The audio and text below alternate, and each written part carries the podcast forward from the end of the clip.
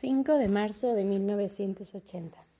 El conocimiento de las personas en la una cara. Al conjunto de nuestros análisis dedicados al principio bíblico, deseamos añadir todavía un breve pasaje tomado del capítulo cuarto del libro del Génesis.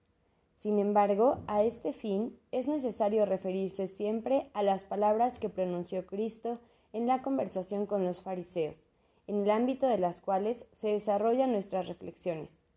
Estas miran al contexto de la existencia humana, según las cuales la muerte y la consiguiente destrucción del cuerpo, atendiéndose a ese polvo volverás de Génesis 3.19, se han convertido en la suerte común del hombre.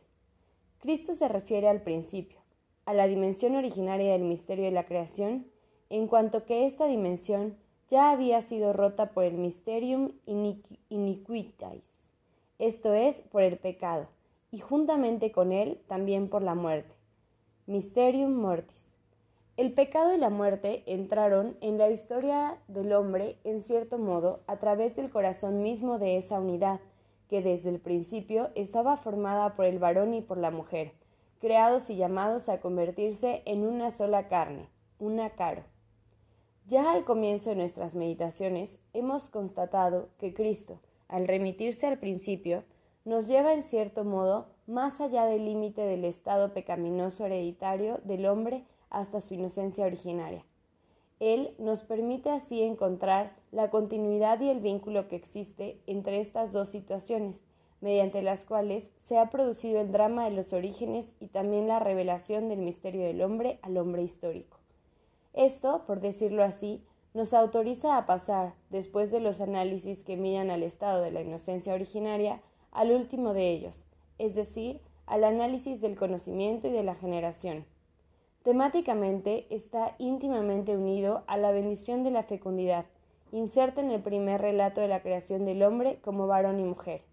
En cambio, históricamente ya está inserta en ese horizonte de pecado y de muerte, que, como enseña el libro del Génesis, ha grabado sobre la conciencia del significado del cuerpo humano junto con la transgresión de la primera alianza con el Creador. En Génesis 4, y todavía, pues, en el ámbito del texto ya vista, leemos, Conoció el varón a su mujer, que concibió y parió a Caín, diciendo, He alcanzado a Yahvé un varón. Volvió a parir y tuvo a Abel, su hermano. Si conectamos con el conocimiento de un hombre de la tierra, lo hacemos basándonos en la traducción literal del texto, según el cual la unión conyugal se define precisamente como conocimiento. De hecho, la traducción citada dice así: Adán se unió a Eva, su mujer, mientras que a la letra se debería traducir conoció a su mujer, lo que parece corresponder más adecuadamente al término semítico yadá. Se puede ver en esto un signo de pobreza de la lengua arcaica, a la que faltaban varias expresiones para definir hechos diferenciados. No obstante, es significativo que la situación en la que marido y mujer se unen tan íntimamente entre sí que forman una sola carne, se defina un conocimiento. Efectivamente, de este modo, de la misma pobreza del lenguaje, parece emerger una profundidad específica de significado, que se deriva precisamente de todos los significados analizados hasta ahora. Evidentemente, esto es también importante en cuanto al arquetipo de nuestro modo de considerar al hombre corpóreo, su masculinidad y su feminidad, y por tanto su sexo.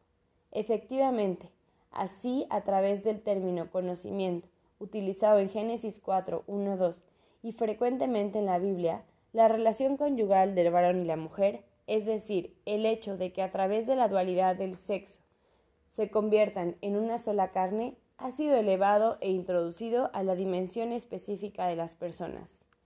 Génesis 4, 1, 2 habla solo del conocimiento de la mujer por parte del varón, como para subrayar sobre todo la actividad de este último. Pero se puede hablar también de la reciprocidad de este conocimiento, en el que varón y mujer participan mediante su cuerpo y su sexo. Añadamos que una serie de sucesivos textos bíblicos, como por lo demás el mismo capítulo del Génesis, hablan con el mismo lenguaje.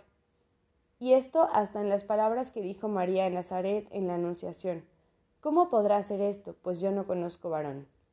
Así, con este bíblico conoció, que aparece por primera vez en Génesis 4, 1, 2, Por una parte nos encontramos frente a la directa expresión de la intención humana, porque es propia del conocimiento, y por otra, frente a toda la realidad de la convivencia y de la unión conyugal, en la que el varón y la mujer se convierten en una sola carne. Al hablar aquí de conocimiento, aunque sea a causa de la pobreza de la lengua, la Biblia indica la esencia más profunda de la realidad de la convivencia matrimonial. Esta esencia aparece como un componente y a la vez como un resultado de esos significados, cuya huella tratamos de seguir desde el comienzo de nuestro estudio. Efectivamente, forma parte de la conciencia del significado del propio cuerpo. En Génesis 4.1, al convertirse en una sola carne, el varón y la mujer experimentan de modo particular el significado del propio cuerpo.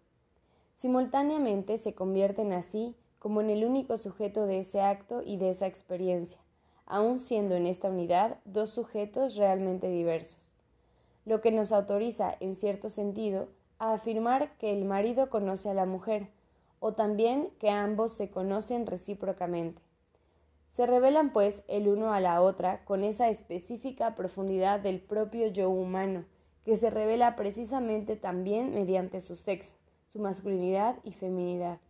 Y entonces, de manera singular, la mujer es dada al varón de modo cognoscitivo y él a ella.